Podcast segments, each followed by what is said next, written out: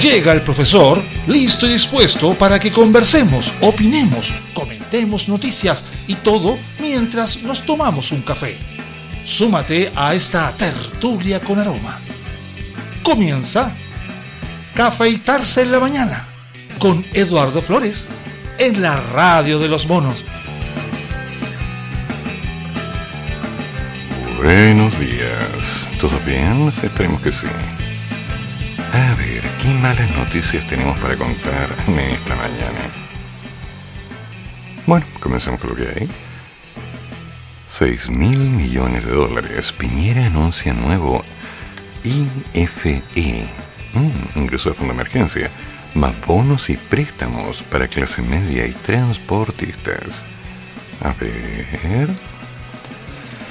La noche de este lunes, en un discurso grabado, el presidente Sebastián Piñera anunció el fortalecimiento y extensión de la red de protección social en línea con el recrudecimiento de la pandemia. En concreto, se trata de la extensión de la entrega del ingreso familiar de emergencia para abril, mayo y junio. Para las familias que califiquen y vivan en comunas que hayan estado en cuarentena por 14 días o más, el nuevo ingreso familiar de emergencia alcanzará a 100 mil pesos mensuales por integrante del grupo familiar. Para las familias que vivan en comunas que han estado un día o más en cuarentena, el nuevo ingreso alcanzará los 60 mil pesos por miembro familiar. Ok.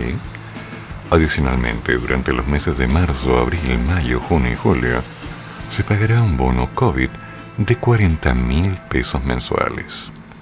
O sea, no nos va a faltar plata, en teoría.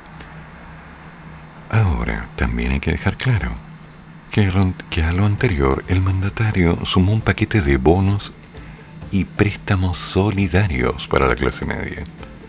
Para ello, el gobierno ingresará mañana martes, es decir, hoy, un proyecto que crea un nuevo bono y préstamo solidario este aporte será de hasta 500 mil pesos y lo recibirán las personas que califiquen y tengan una renta entre el salario mínimo y un millón y medio. ¿Ya? Para personas con mayores ingresos también podrán optar, puesto que, aunque decrecerá hasta el tope de los 2 millones, se encontrará la forma. Adicionalmente a ese bono, se entregará otro complemento para el mes siguiente, el que irá desde los 100.000 hasta los 250.000 pesos según la composición de la familia. Sobre el préstamo solidario para la clase media, este tendrá 0% de interés, un año de gracia y hasta cuatro años para pagar. El pago máximo no podrá exceder el 5% de los ingresos anuales y de existir un saldo de deuda al término de este periodo, se le condonará automáticamente. El préstamo solidario podrá cubrir hasta el 100% de la caída de los ingresos, con un máximo de 650 mil por vez, y podrá ser solicitado hasta en tres oportunidades. Los beneficiarios del bono clase media también podrán acceder a este hasta en dos oportunidades. Junto a lo anterior, la idea busca autorizar a los municipios para postergar nuevamente los pagos de contribuciones, a modo de evitar duplicaciones de pago debido a las postergaciones del 2020. Los transportistas también fueron parte del anuncio en línea con la necesaria reducción de la movilidad de las personas por mitigar la pandemia que ha golpeado fuertemente al gremio. Por esta razón, este proyecto de ley incluye un nuevo bono y préstamo solidario a los transportistas. El bono alcanzará los 350 mil y además podrán optar a un préstamo solidario de 320 mil pesos, el que podrá solicitarse hasta en tres oportunidades. Mejora a los seguros de cesantía y protege. El proyecto ejecutivo también apuntará a mejorar el seguro de cesantía junto a la extensión del subsidio protege y la creación de un nuevo subsidio de empleo. En la actualidad, tras perder el empleo, el seguro de cesantía comienza el primer mes de pago equivalente a un 70% del salario perdido. Va a ir bajando mes a mes hasta llegar al 45%. La iniciativa aumenta el beneficio y permite que las personas que han perdido o tengan suspendido su trabajo puedan volver a recibir el monto máximo estipulado. Esto favorecería a más de 800.000 personas. Además, para promover el empleo formal, aparte de los subsidios, regresa, contrata y protege, el gobierno quiere crear un nuevo aporte directo al bolsillo de un trabajador en esta naturaleza.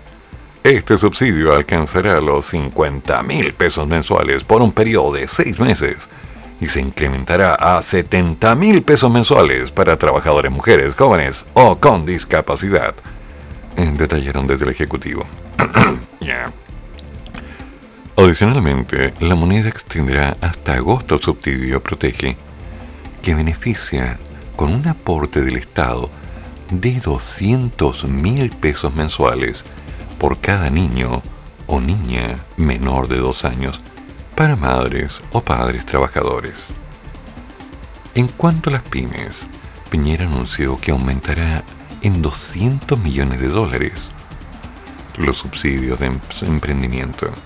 También prometió la simplificación del acceso a estos Además, autorizaremos a los alcaldes a prorrogar el pago de patentes comerciales, de alcoholes y de contribuciones, además de condonar hasta el 90% de los intereses penales y sus respectivas multas. El Banco Estado anunciará la prórroga de hasta tres meses y sin intereses del pago de las cuotas de crédito de las pymes que califiquen. En salud, Finalmente, el anuncio también incluye recursos adicionales por 300 millones de dólares para fortalecer la red de salud primaria. Asimismo, esto busca robustecer el plan de testeo, trazabilidad al fin y aislamiento e incrementar la compra de vacunas contra COVID. En su discurso, el mandatario también mencionó el desarrollo de un buscador de beneficios disponible para todos los interesados en revisar alguna de las ayudas disponibles. Ahí al fin las vamos a encontrar.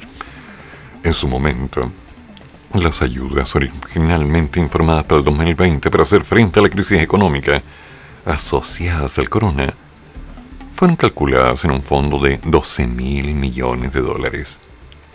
Este nuevo paquete de aportes y ayudas se calculó en 6 mil millones, por lo cual el total de la respuesta de la moneda a la emergencia creció en el orden de los 18 mil millones de dólares. Las reacciones, por supuesto, no se hicieron esperar. Desde la Comisión de Hacienda, el ministro Guillermo Ramírez celebró, ¡qué rico, ¿no? Eh, lo comunicado por Piñera y llamó a que el Congreso apruebe la propuesta rápidamente. Por su parte, el diputado Matías Walker dijo que valora el intento por ampliar la red de protección pero que el gobierno se equivoca al caer en una extrema focalización en los requisitos. En tanto, la diputada Alejandra Sepúlveda estuvo de acuerdo con su par falangista y afirmó que la moneda erró al no simplificar la entrega de las ayudas. La gente está cansada de grandes titulares en que los beneficios nunca lleguen. Ah. Desde el Senado, Ricardo Lagos Weber, me suena, ¿quién será?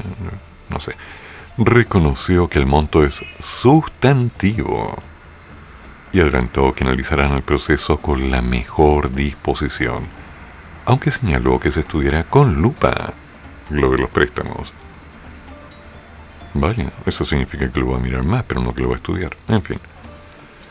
Finalmente, el senador Juan Antonio Coloma comentó que a su juicio el mensaje fue poderoso y profundo y que las palabras de Piñera van a la vena de los problemas más severos de Chile.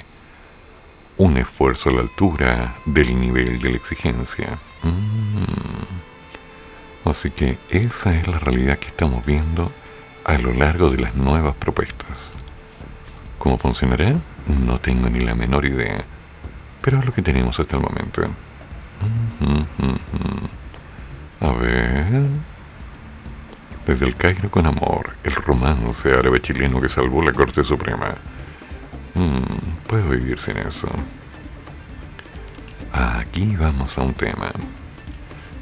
Comisión de Constitución revisará cinco proyectos, cinco, para un tercer retiro de los fondos previsionales. El presidente de la Comisión de Constitución de la Cámara de Diputados, Marcos Ilavaca, afirmó que no desean que la discusión de los proyectos de ley relacionados con el tercer retiro de fondos provisionales sea una discusión al vacío. Brillante, ¿eh? un ataque a inteligencia. ¿No le dolerá tener tanto en la cabeza? Esto bajo la reiterada amenaza del gobierno de llevar el tema al Tribunal Constitucional, por lo que el parlamentario dijo que esperan que el debate de estas iniciativas tenga la certeza de avanzar y transformarlo en ley. Ya. El legislador socialista explicó que estamos trabajando firmemente para comentar el tratamiento de no cuatro, sino cinco proyectos sobre el retiro más un proyecto de rentas vitalicias en la Comisión de Constitución. Se trata de tres proyectos que se refieren a artículos transitorios, los cuales son iniciativas de la diputada Pamela Giles, Alejandra Sepúlveda y el diputado Karim Bianchi. Además, Ilevac informó que hay otros dos proyectos que buscan modificar normas de carácter permanente, como es el proceso del proyecto perdón, del diputado Raúl Soto, y el proyecto del diputado Eduardo Durán. A esto se suma otro proyecto de la diputada Pamela Giles en relación a las rentas vitalicias. Hmm, y la vaca argumentó que todo este escenario se produce por una situación económica que está destrozando al país. Hmm, sin exagerar, dijo el otro. Y como el gobierno no ha sido capaz de plantear una medida que ayude a toda la ciudadanía, eh, me encantaría ver una medida que permita ayudar a toda la ciudadanía. ¿A ustedes no? Si alguien lo hace, oh, se gana el Nobel de Economía. De manera universal y sin letra chica. Nos vemos en la obligación de avanzar en estos proyectos. El diputado advirtió que esta es una decisión compleja porque además tenemos que ver de qué manera sorteamos la amenaza permanente que el gobierno nos ha planteado respecto de llevar el tema al TC. Por lo tanto, no queremos que la discusión de estos proyectos sea una discusión al aire, sino la que se dé la certeza de avanzar y la transformación evidentemente en ley. Este miércoles vamos a comenzar a escuchar a los patrocinantes de cada proyecto. Usted lo llama, usted lo atiende. Y vamos a tomar una decisión de cómo avanzar a la tramitación de los mismos porque también existe la posibilidad de funcionar algunas iniciativas. Y sobre ese punto debe pronunciarse la sala, concluyó el señor Ilavaca. Además indicó que desde el miércoles van a escuchar a todo aquel que tenga que decir algo acerca de estas instancias para tomar una decisión sobre cómo avanzar en la tramitación de cada una de las alternativas. En suma, ¿qué es lo único siguieron? ¿O seguro? ¿O variable? ¿O no tengo idea cómo decirlo? que no hay absolutamente nada seguro, pero por lo menos hay algunos bonos en movimiento y hay opciones para poder postular, con las contradicciones pertinentes y las limitaciones que se han indicado y todas las barreras que se puedan encontrar. Pero, muchachos, seamos consecuentes. Nada se pierde con intentar.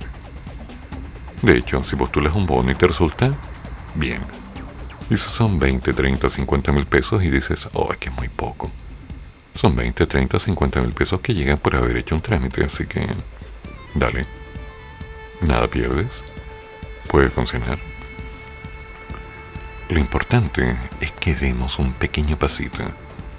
Mal que mal. Hay que tomarse un café, ¿no?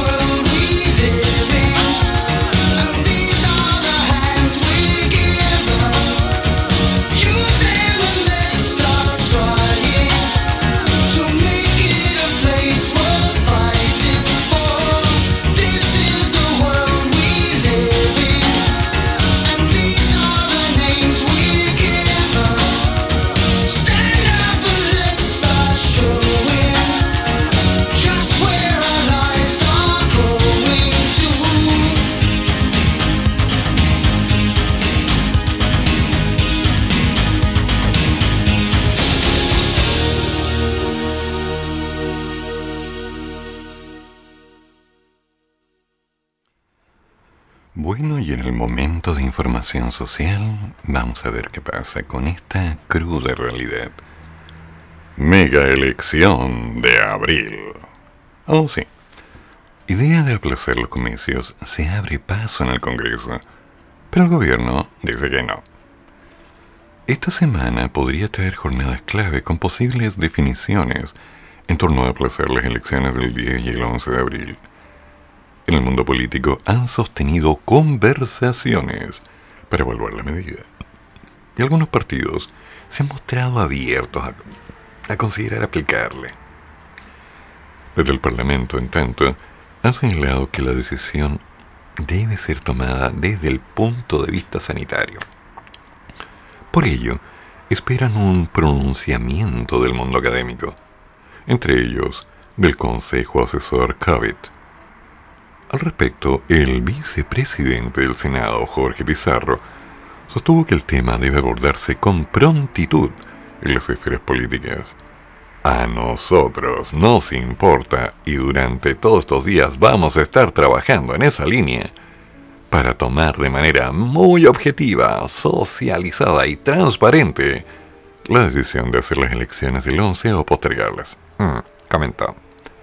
Por el contrario, el gobierno nuevamente señaló que el camino es el voto de dos días en la fecha original. Según sostuvo el ministro de Salud, mm, siempre se me atraganta esta cosa, Enrique París. A no ser que hubiese una catástrofe. Ya, ok. Oh, sí, sí, lo estamos pasando muy bien en, este lado del paraíso, ¿no? Por que por el momento se mantiene, ¿no? No es fácil llegar y postergar la elección pensando además que durante el año van a haber muchas otras más elecciones. Ya, señor París, ahora hablando de las elecciones. Oh, aquí alguien le pincha el globito. A ver si una vez despierte. En el Consejo Asesor COVID-19 aún no abordan el tema de manera concreta. Eso sí, sostienen que sí serán de la forma general, a la espera que soliciten información desde el Poder Legislativo o Ejecutivo para realizar una recomendación. Pero ataquemos el tema desde un punto de vista más amplio y veamos qué es lo que está pasando. Debate sobre aplazar las elecciones. Expertos recomiendan cerrar pronto la incertidumbre para no perjudicar la participación. Porque sí, es tema. El alza de los casos del COVID abrió la opción de modificar la fecha de los comicios. En ese contexto, distintos analistas instan a tomar una decisión rápida y sin dejar ningún espacio, alguna duda. A menos de 18 días para que se desarrollen las elecciones de concejales, alcaldes, gobernadores y convencionales constituyentes, está abierto el debate sobre concretar o no los comicios en medio de la sostenida alza de casos. Hasta ayer se contabilizaban 38.024 personas portadoras del virus, una de las cifras más altas de toda la pandemia, y la ocupación de camas de cuidados intensivos supera el 90%, lo cual ha provocado que todos los sectores políticos se abran a la posibilidad de decir, oye, paremos tal Ya. Pese a que desde el gobierno han señalado que el tema está en estudio, han insistido que es posible desarrollar los comicios en dos días sin dejar zanjado el tema por completo. En tanto, desde el principio y desde el propio oficialismo y la oposición, ya han manifestado su disposición para modificar tal calendario, en consideración al pequeño problema que estamos teniendo en base a la alerta sanitaria. En ese contexto, distintos expertos políticos han subrayado la necesidad de dar señales claras en este sentido, ya que cualquier dilación podría impactar negativamente la participación ciudadana. ¿En serio? Tal como ocurrió en las elecciones parlamentarias de Cataluña en España. ¡Oh, por favor! A ver, primero, no sé quién habrá escrito este maravilloso artículo, pero no nos podemos comparar con España. Yo le, bueno, tal vez con los jamones, ¿no? una buena jota. No, no hay por dónde. Cataluña es Cataluña. España, España, Europa, Europa, Rusia, China, Francia. Hasta la tribu Umbembe, allá en África. La tía abuela canga. Chile, Chile. En este momento una gran parte de la población está diciendo no me interesa ir a votar. No me interesa ir a votar porque no tengo idea dónde voy a dejar el auto. Porque voy a tener que ir a hacer colas y colas y esperar que me atiendan. Voy a tener que pasar un rato doblando un papelito y no tengo idea quiénes son los candidatos. ¡Ay, coronavirus! Porque no sé lo que pasa. Yo voy a esa común y voto y ahí no tengo idea porque veo la franja y no me dicen nada. Si al final voy a tener que votar por un montón de gente que no sé quién es. Y me están diciendo que vote por este, que vote por este otro. Y además ahora tengo que conseguirme un permiso especial para ir a trabajar. Y ese día me dicen que puedo ir a votar como que nada. Nada. Entonces, por favor, aclaremos. Las votaciones del 10 y el 11 en este momento están en terreno. Vamos a ver cómo va. Vamos a ver si toma el cuerpo, la fuerza, la intención suficiente para que la gente diga, mmm, sí, vamos a probar. Sí, vamos a ir porque es importante. Sí, vamos a hacer lo que hay que hacer. En lugar de decir, ah, ¿para qué? Si después de todo van a hacer lo que les dé la gana. Y el próximo año tengo que ir a votar de nuevo para ver si es que me gustó o no me gustó algo ser que ni siquiera voy a entender. Porque esa mentalidad es la que está entrando en la mente de mucha gente. Gente que está diciendo, mmm, ¿será bueno? ¿Será malo? ¿Habrá que ir o no habrá que ir? ¿Tiene sentido? ¿Me hago el leso? Ay, ay, ay. Las canciones siguen siendo las mismas. Y necesitamos darle un poquito más de calor al día. ¿No les parece? Ay, ay, ay. ¿Cómo abordar la discusión y el rol de los políticos? En cuanto a cómo se debiera abordar este tema sin dejar espacio a dudas, el señor Morales señaló que la clave es entregar un mensaje de seguridad enfatizando los protocolos establecidos por el CERVEL y las autoridades sanitarias. También sería adecuado recordar que no existe una relación directa entre la participación en elecciones y las variaciones en el volumen de contagios. A ver, ¿cómo es eso? Aquí me perdí. En consecuencia, las autoridades debiesen confluir en este mensaje de seguridad para los electores, recordando la responsabilidad individual, o sea, sálvese cada cual. Si no hay consenso, entonces sería mejor postergar las elecciones. Las autoridades deben dar seguridad a los ciudadanos. Y para eso se requiere una visión común. Mm. O sea, se están lavando las manos. ¿Cómo vamos a arreglar esto? A ver. Sinceramente no lo sé. Pero yo ya tomé mi decisión con respecto a lo que voy a hacer para el 10 y el 11, así que, con su permiso,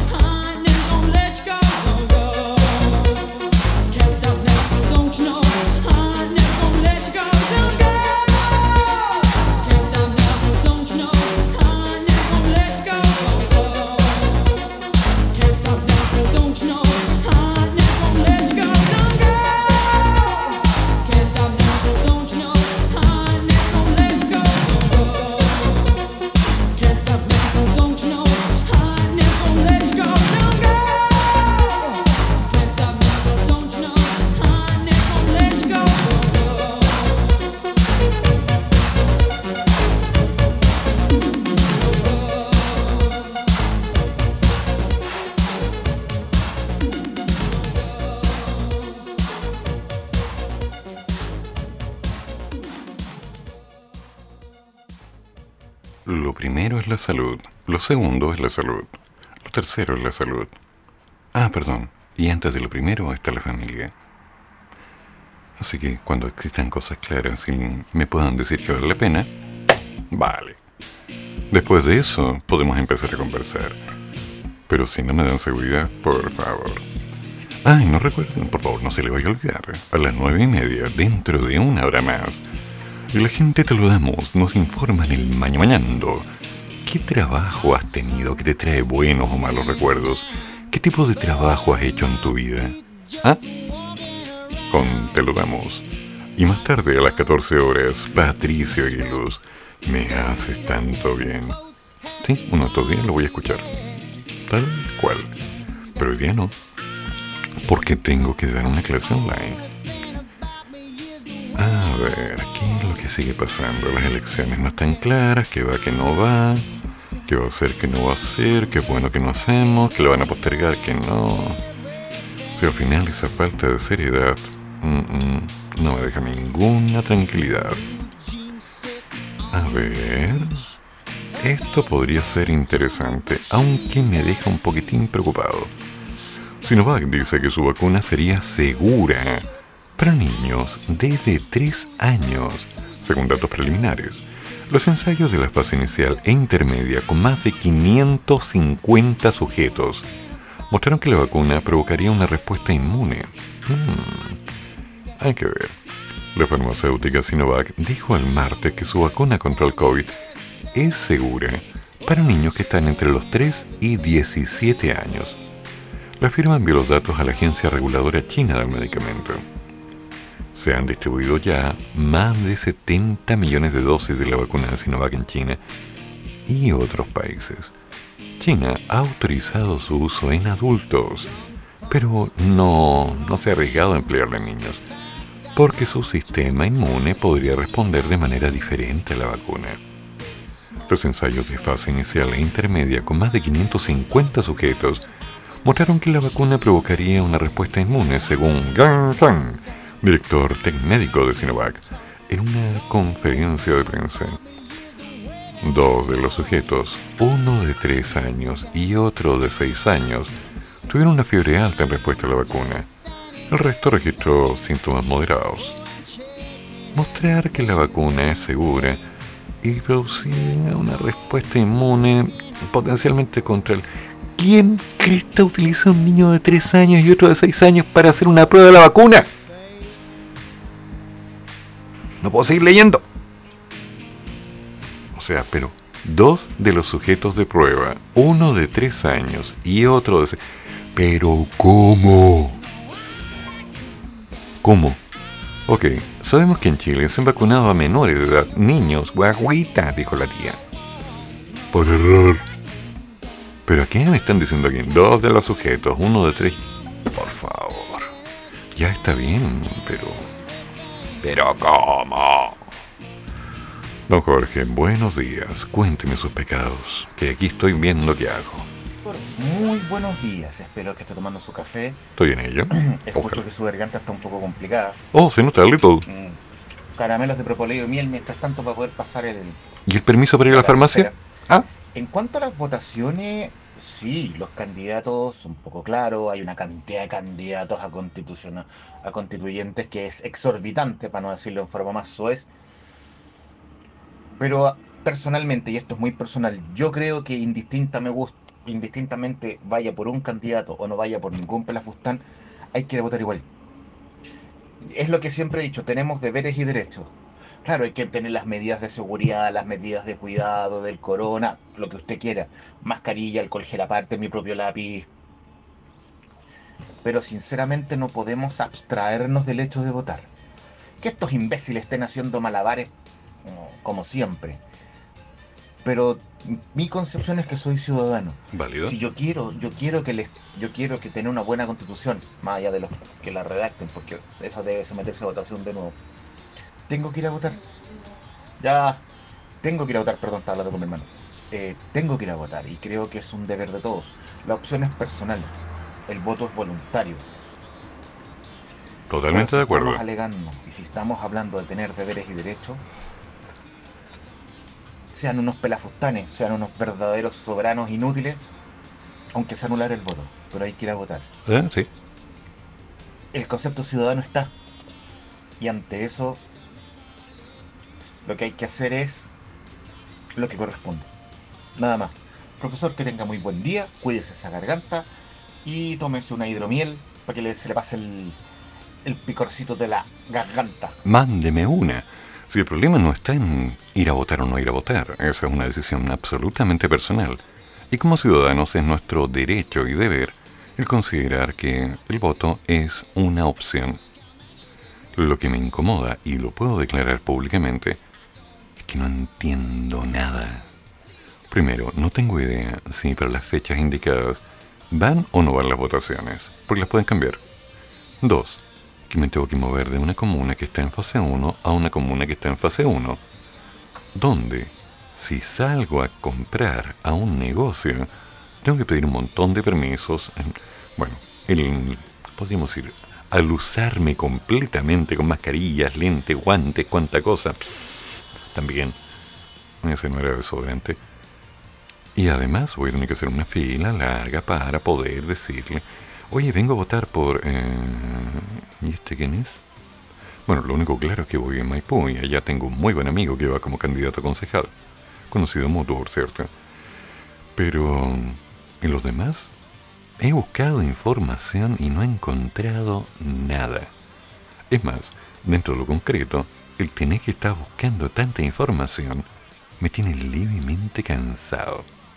No hay claridad. Entonces, si se ponen de acuerdo y definen lo que quieren hacer, espectacular. Pero si no, ¿de qué estamos hablando? Sinceramente, ¿de qué estamos hablando? Es una broma, es una cosa real. El país necesita cambios. Hemos hecho y se han hecho muchas cosas para que todo salga mejor. No estoy hablando de los que están ahí quemando unas cuantas fogatitas y haciendo los asados en la calle por el bien del país porque gracias a eso me quedé sin estudiantes en el 2019. ¿Sí? Y debido precisamente a todo ese movimiento, me dijeron que tenía que ser más solidario porque lo estaban haciendo por mi bien. Y por mi bien pasé meses crítico, siendo que había hecho un montón de cosas para poder levantarme tras una serie de eventos. Después vino la pandemia, reinventarnos para conseguir estudiantes, reinventarnos para los trabajos, todos la vimos mal. ¿eh? y se pagaron las consecuencias, además, extra de una serie de movimientos que fueron por nuestro bien. Entonces, como que, mi opinión personal, de alguna forma estoy seguro que coincide con el pensamiento de muchos que dicen, ya paren. O sea, queremos trabajar tranquilos, queremos levantarnos, queremos tener un poquito de seguridad, independiente de todo este lío de la pandemia, que es algo que no podemos controlar. Porque en lo práctico, en lo práctico, si queremos trabajar, vamos a buscar cómo trabajar. Si queremos hacer cosas, vamos a buscar dónde hacer cosas. Pero si además nos dicen que vamos a ir a votar y no se sabe si va o no va, si nos dicen que cada cual se salva solo, porque esas fueron las palabras del gobierno, las acabo de leer. Están en Mercurio, están en Bio, Radio, están en Cooperativa, es cosa que revisen. Cada cual se salva solo, cada cual se cuida solo. Mm. Sumado también a la respuesta que se han dado los medios con relación a la doble interpretación de la seguridad en esos días. Uno no puede estar tranquilo. Es más, uno puede estar bastante incómodo. Mira, voy a mostrar un detalle que me tiene mm, molesto. Simplemente molesto, para que nos entendamos con respecto al parámetro de tranquilidad. Dos detenidos tras encerraron a una locutora en la Florida. El auto fue recuperado. Perdón, a una conductora, no locutora. Carabineros detuvo a dos personas que minutos antes participaron en una encerrona a una mujer en la comuna de La Florida.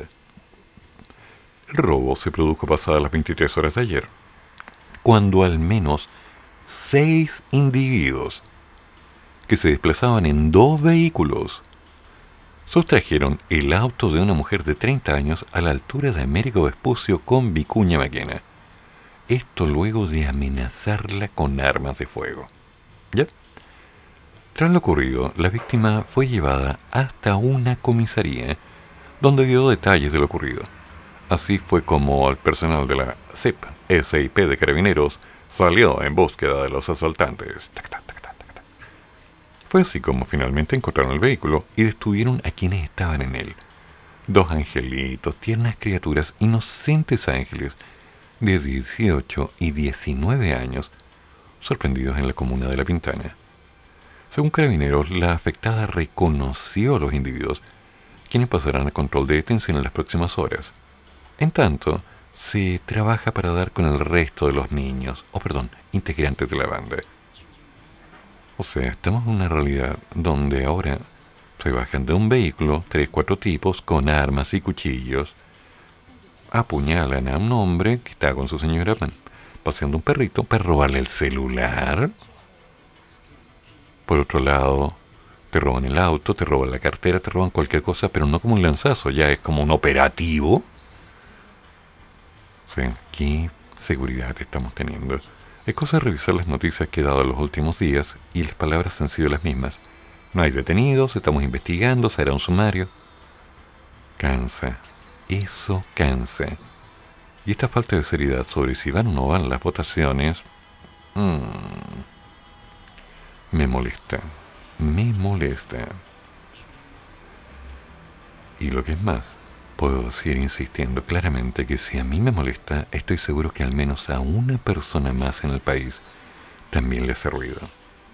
No soy el único. Gobierno señaló que solo por este fin de semana estarán suspendidos los permisos personales.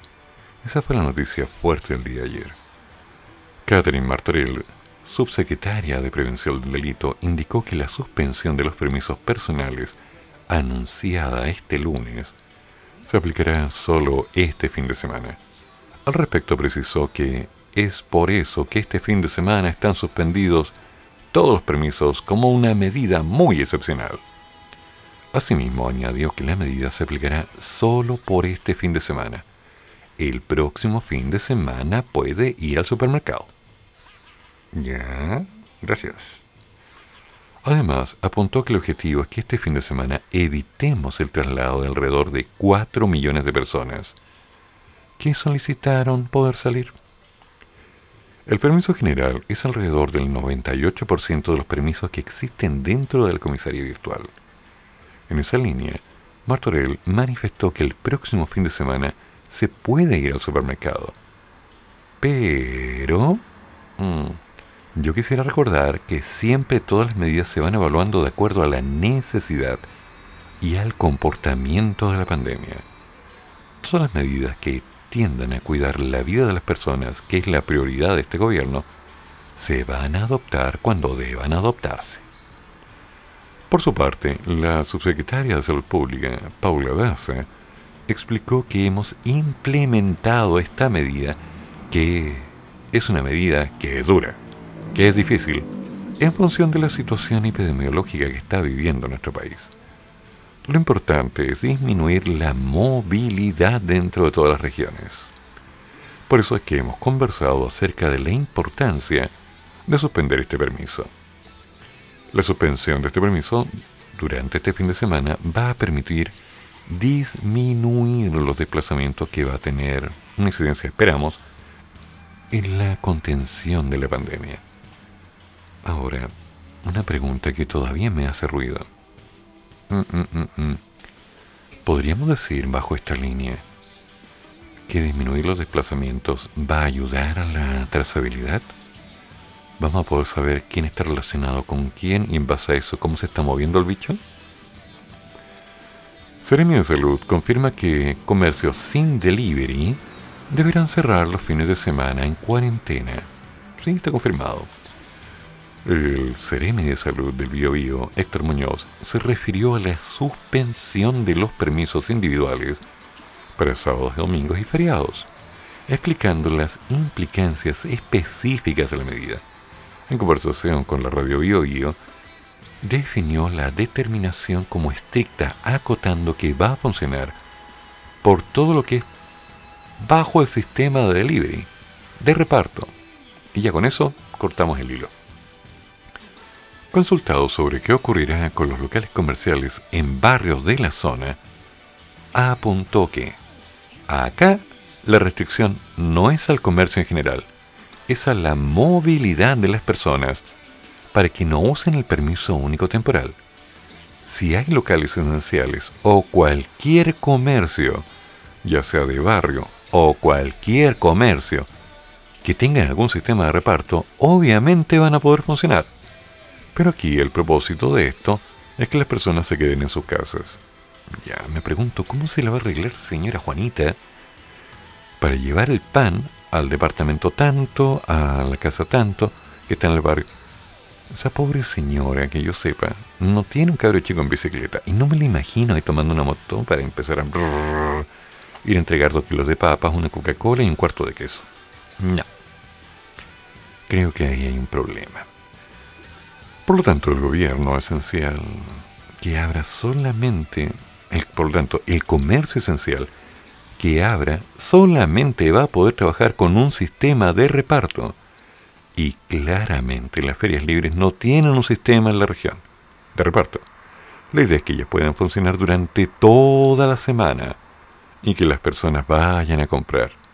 ¿Quién te entiende? A ver. Las ferias van a funcionar, ferias libres toda la semana, para que la gente vaya a comprar toda la semana. Pero no pueden funcionar el fin de semana, que es el sábado o el domingo, porque así vamos a controlar el movimiento de la gente para que se quede en la casa. ¿Quién te entiende? Sinceramente. Porque yo, yo ya me perdí.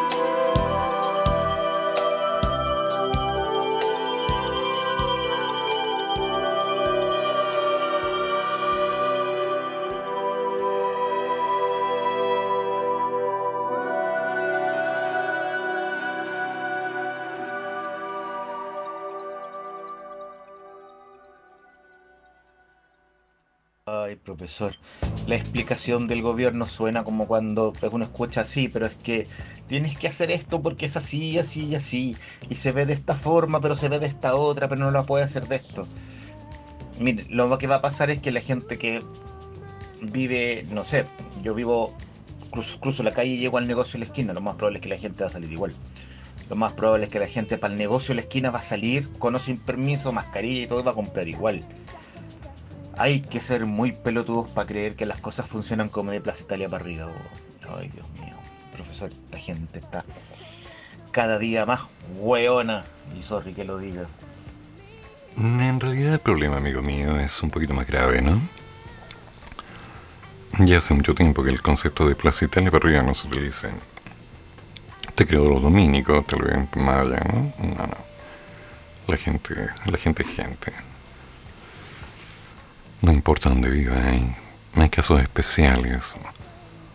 Desde tal estación del metro para arriba, tal estación del metro para abajo, da lo mismo. El problema está en que si los negocios quieren abrir, va a haber una fiscalización.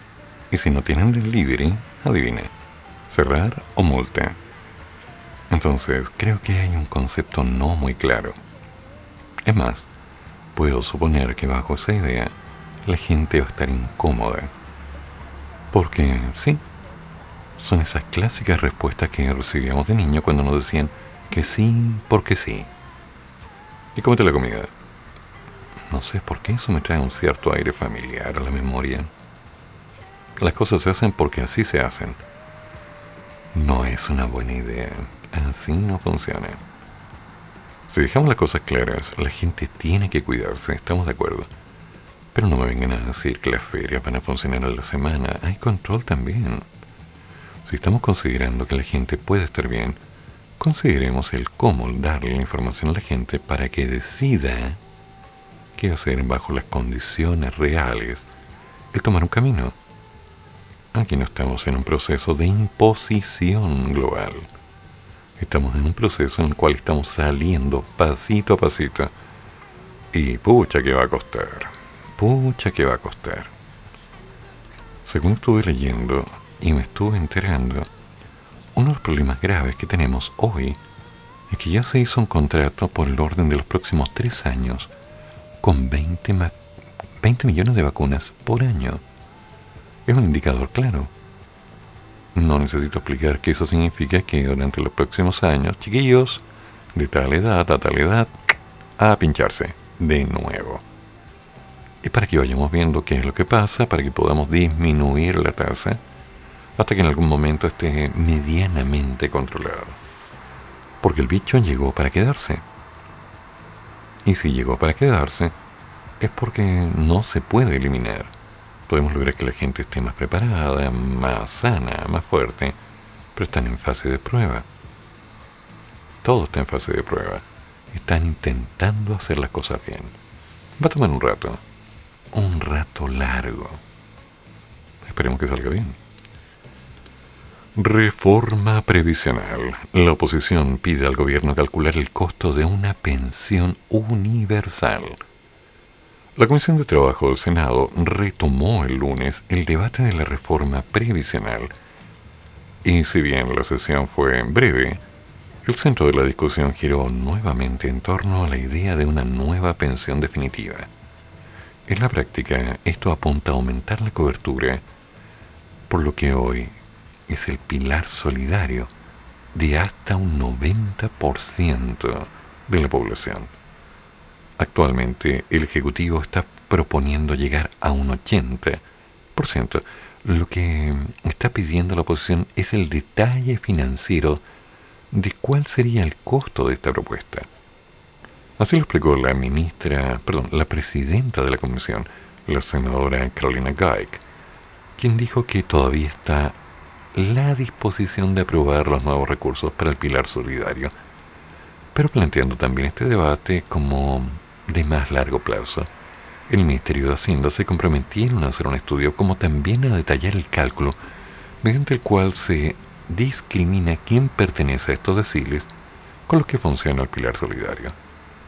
Esto porque la ministra del Trabajo, María José Saldívar, recalcó que la fórmula no es la misma que en el registro social de hogares, ya que no se considera solamente los ingresos, y eso hace un poco complejo este recálculo. Para poder determinar la vulnerabilidad no solo se mide cuál es el ingreso de manera dura, sino que también se ve que hay personas que están en situación de discapacidad, la realidad de los integrantes del hogar, y no otro tipo de propiedad o bienes como ocurre en el registro social de hogares. La idea de la pensión universal viene de la oposición, pero también la planteó la presidenta de la Asociación de la AFP, Alejandra Cox, quien hizo una nueva propuesta respecto al retiro de fondos. En esa línea, la Ejecutiva dijo que en el marco de este sistema de pensiones universales, debería haber un mecanismo permanente para que a la hora de jubilar, si los montos son insuficientes, el afiliado pueda retirarlos por completo. En Chile Vamos, el senador Juan Antonio Coloma cree que antes de entrar a esa discusión es importante esclarecer si hay fondos para una pensión universal. El Ejecutivo comprometió tener resultados respecto a estas modelaciones que pidió la oposición para el miércoles de la próxima sesión de la Comisión de Trabajo. Para esa cita se espera, tal vez, la participación del Consejo Fiscal Autónomo. Entonces, ¿cómo va este tema? ¿Tenemos plata para sacar? ¿No hay plata para sacar? ¿Hay suficiente? Sacamos todo y compramos un vehículo, una bicicleta para hacer delivery. Digo, ¿no? Nuevo negocio. Eh, nos dedicamos a vender parafina, ahora que viene la lluvia y empieza el frío. Delivery de parafina. Ahí está la mano. O buscamos simplemente confiar en que en algún momento nos va a llegar algo que nos permita pagar las deudas? Sinceramente yo ya no sé a quién creer. Y es público. No oculto mi opinión. Voy a una opción en la cual necesito saber cuál es la realidad. Teniéndola, claro, yo puedo decir, bueno, sí, vale la pena. Pero, mm, no sé. Porque las clases ahora están en fase online. Y los chicos no sé si están estudiando están repasando, están pensando si vale la pena esperar un poco a que se suspendan las clases. Porque también es cierto, el ministro dijo, no, no, no, no, no. Las clases siguen, tranquilos, no se asusten. Todo va a estar bien, todo va a estar bien, todo va a estar bien. Y creo que la última vez que alguien dijo eso fueron los dinosaurios cuando venía cayendo un meteorito. ¿Se acuerdan? Yo me acuerdo. Qué impresionante, ¿no? Qué impresionante. Vamos a tener que hacer algo. Mal que mal, eso es lo que está pasando en Chile.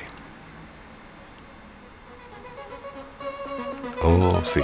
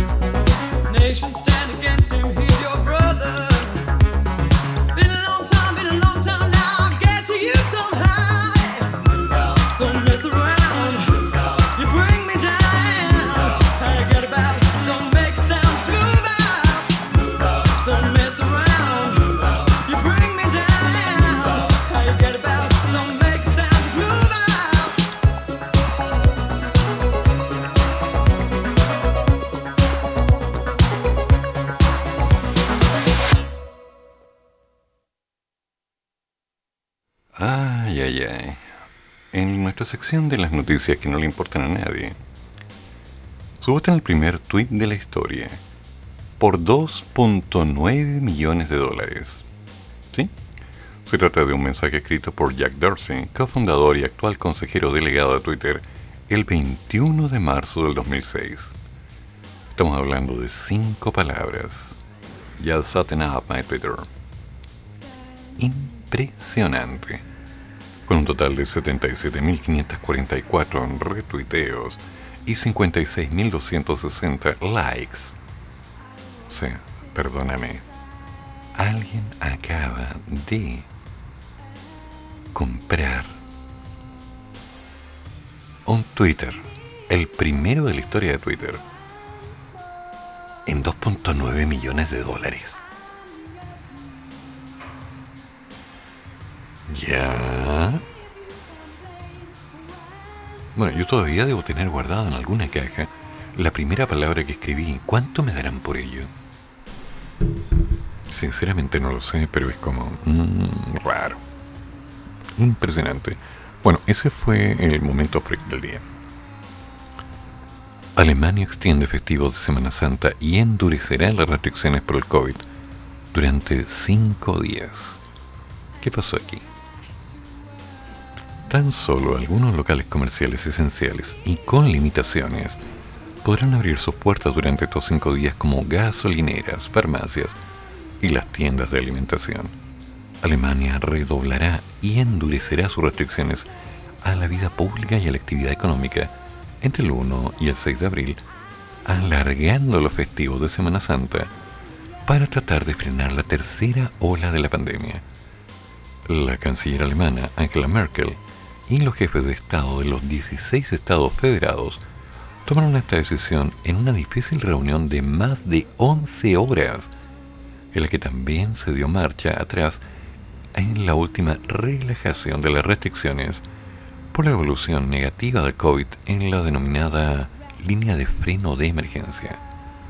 Así, junto a los festivos habituales en Alemania del viernes y el lunes de Pascua, se sumarán este año por la pandemia otras dos jornadas extra, la del jueves previo y la del martes siguiente, que contarán con efectos prácticos como festivos tan solo algunos centros comerciales esenciales y con limitaciones podrían abrir sus puertas durante estos cinco días. Gasolineras, farmacias y tiendas de alimentación. Además, durante todos estos días regirá una prohibición nacional de reunión en espacios públicos, igual la que se aprobó para evitar las aglomeraciones festivas de Nochevieja y Año Nuevo. Vemos la intensidad del crecimiento exponencial y creo que los días extra de Semana Santa serán una contribución a los esfuerzos por controlar la pandemia. En el encuentro se acordó asimismo prolongar todas las medidas contra la pandemia hasta el 18 de abril y restringir de nuevo los contactos interpersonales a una persona externa a los convivientes. Era absolutamente imprescindible emplear el freno de emergencia, afirmó con respecto a la decisión de dar un paso atrás a la estrategia de desescalada por el aumento de la incidencia en el último mes.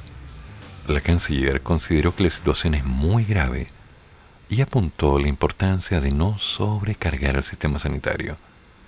Tenemos una nueva pandemia con la propagación de la variante británica, señaló la canciller, e indicó que esta mutación es ya la dominante en Alemania. Este país, eh, perdón, este virus es más mortífero, más infeccioso y provoca convalescencias más prolongadas. Eso es lo que está pasando ya. Eso es lo que pasa en Alemania. Eso es, damas y caballeros, una alternativa a lo que están haciendo en otro lado del mundo. Porque al parecer la cosa no se vio relajada. Corte de apelaciones dejan estudio decisión de desafuero al senador Manuel Osandón. Ya mañana. A ver, ¿qué pasó acá? Organización Mundial de la Salud. Muertes por COVID-19 a nivel mundial van nuevamente en aumento tras seis semanas a la baja. Tranquilizador. María Van Kerslov, directora técnica de la respuesta al COVID en la organización, manifestó que si bien se trata de un pequeño incremento, es una señal preocupante. Obvio, se llaman indicadores. El número de muertes semanales por COVID a nivel mundial va nuevamente en aumento. Una señal preocupante luego de seis semanas a la baja, aseguró el lunes una experta en coronavirus. María von Karlhoven, directora técnica de la respuesta al COVID, señaló que el crecimiento en decesos se dio después de cinco semanas consecutivas con incremento de casos confirmados a nivel mundial aseguró que el número de infecciones reportadas aumentó en cuatro de las seis regiones de la OMS, aunque hubo variaciones significativas dentro de cada región. En la última semana los casos se han incrementado en un 8%. En Europa es del 12% y varios países son la causa. El aumento se debe en parte a la propagación de una variante que se detectó en un principio en Gran Bretaña y que actualmente circula en varios países. ah, coronavirus. El sudeste de Asia registró un incremento semanal de casos confirmados del 49%, mientras que la región del Pacífico Oeste reportó un aumento del 29%, en parte debido al mayor número de infecciones en Filipinas. La región del Mediterráneo Oriental registró un aumento del 8%, mientras que los contagios disminuyeron en África y en América. Quiero mencionar que habían pasado unas seis semanas en las que vimos un declive de decesos y en la última semana comenzamos a registrar un pequeño incremento de fallecimientos en todo el mundo. Era de esperarse debido al aumento de casos, pero también es una señal preocupante. Bueno, eso es lo que está pasando en el mundo. Todo se reduce a palabras concretas. Lávate las manos, cuídate, Atina. Primero tú, independiente de lo que te digan, primero tú. Si eres cuidadoso, las cosas podrían ser un poquito más llevable todo esto. Pero no va a ser mejor. Eso va a tomar mucho tiempo. Ahora, dudas y certezas sobre los permisos para el fin de semana. ¿Qué se puede hacer y qué no en las comunas de fase 1? el gobierno anunció la suspensión del permiso general de desplazamiento, lo que afectará el funcionamiento del comercio. Y también se expandió la franja horaria para hacer deporte en esos días. ¿Ah? ¿Perdón? O sea, tienen más tiempo para hacer deporte, pero los negocios están cerrados. Creo que esto necesita ser leído y revisado con calma, porque yo ya me perdí de nuevo. Oh, sí. Qué bueno. Mmm, cafecito. Ok, preparo. Won't tell you a story about a woman I know. I come loving, the show. She ain't exactly pretty, ain't exactly small. Four two third nine fifty six. You can say she got it all.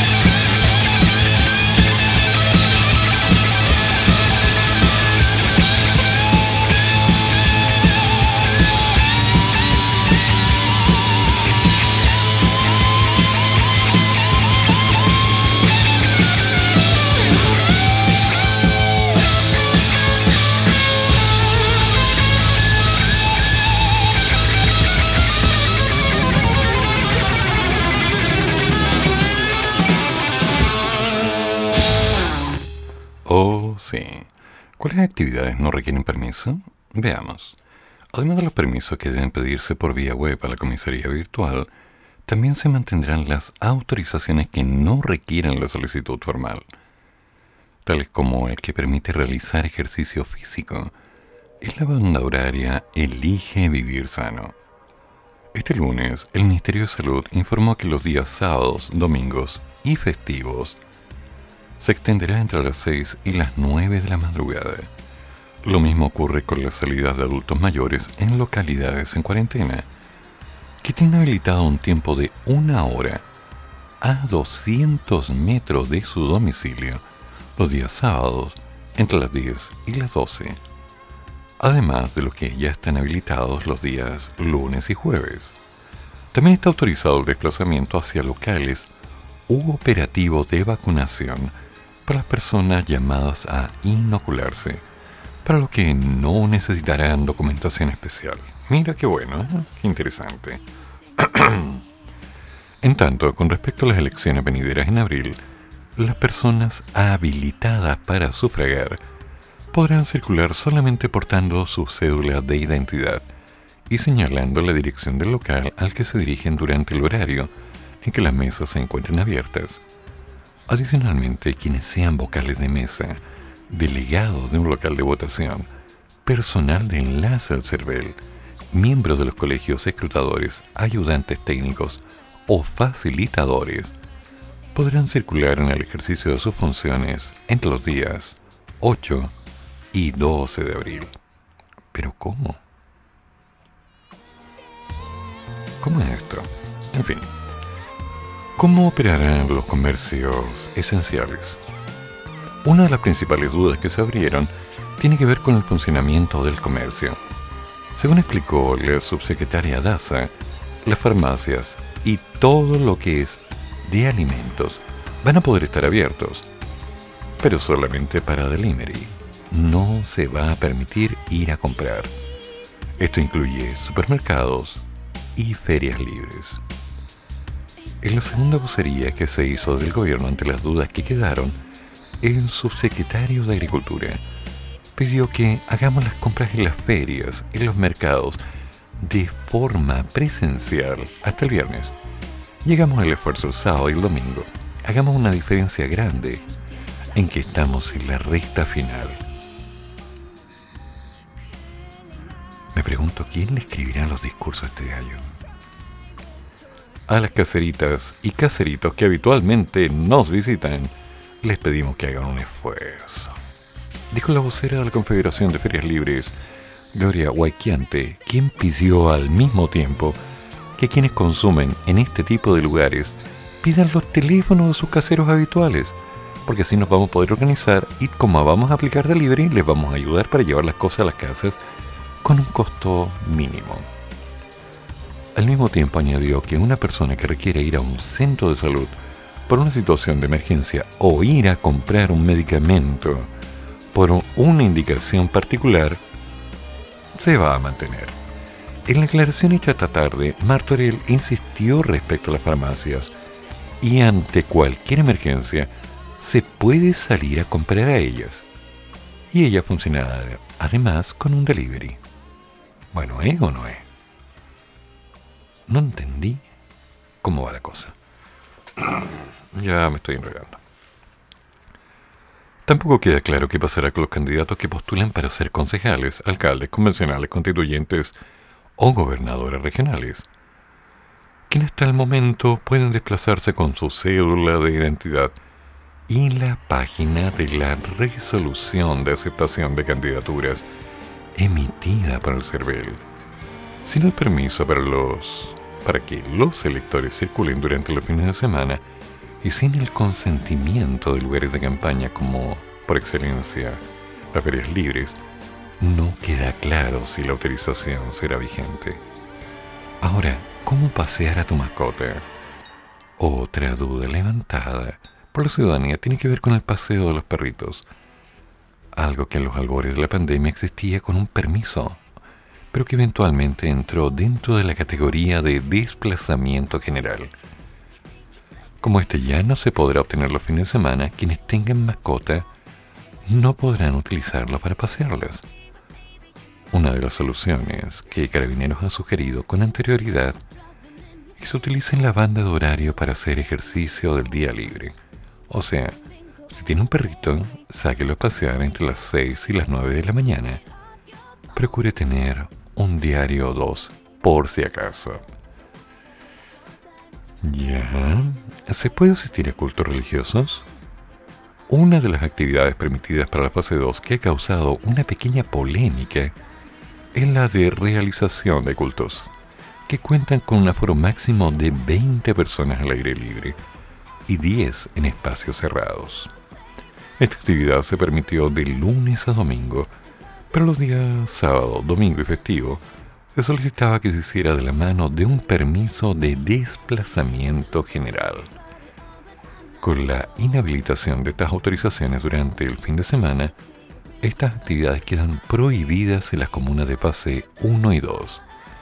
El Ministerio incluso insistió en que no hay ningún permiso especial para ninguna actividad religiosa durante los fines de semana. O sea, levemente enredado. Ay, ay, ay. Estamos entrando en una línea extraña, misteriosa, canalla, cruel, vil, siniestra, diabólica, malévola. Porque no está claro qué es lo que está pasando.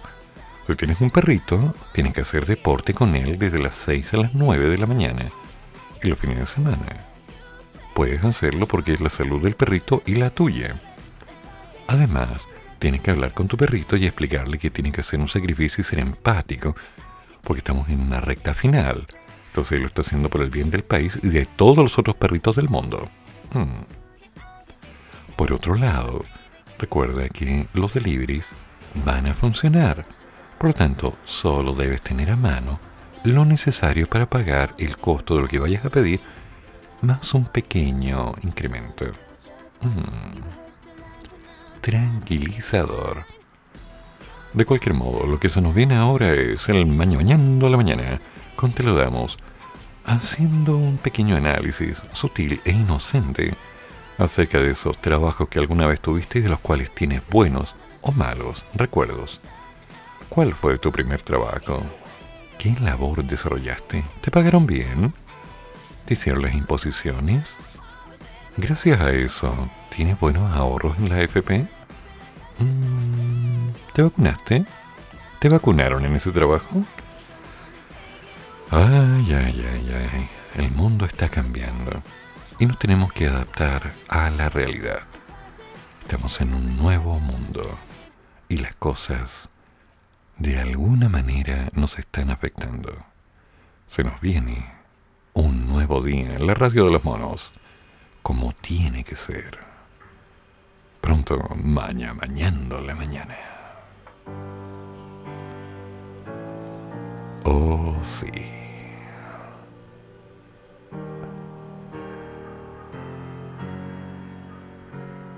que pase lo que tenga que pasar. ¿Les parece? Sí. Estamos preparados para el cambio. El mundo está alterado. Las vacunas llegan.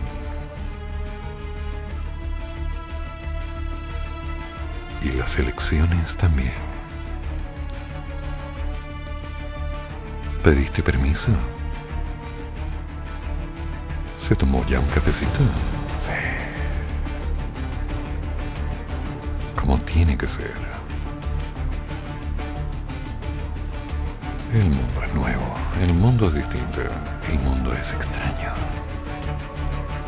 Pero el mundo es bueno. Hay gente en algún lugar que piensa en ti y está viendo qué te puede cobrar, qué te puede vender, qué puede hacer por ti. Esa es la realidad. Lo mismo. Cuídate. Pórtate bien. Y no hagas rabiar a la mamá porque nos tenemos que cuidar. Que tenga buen día y nos vemos mañana. O más bien nos escuchamos. Hasta mañana. Chao. Voy por un café. Termina el programa, pero sigue el café. Y el profesor ya volverá para otra vez cafeitarse en la mañana. Aquí, en la radio de los monos.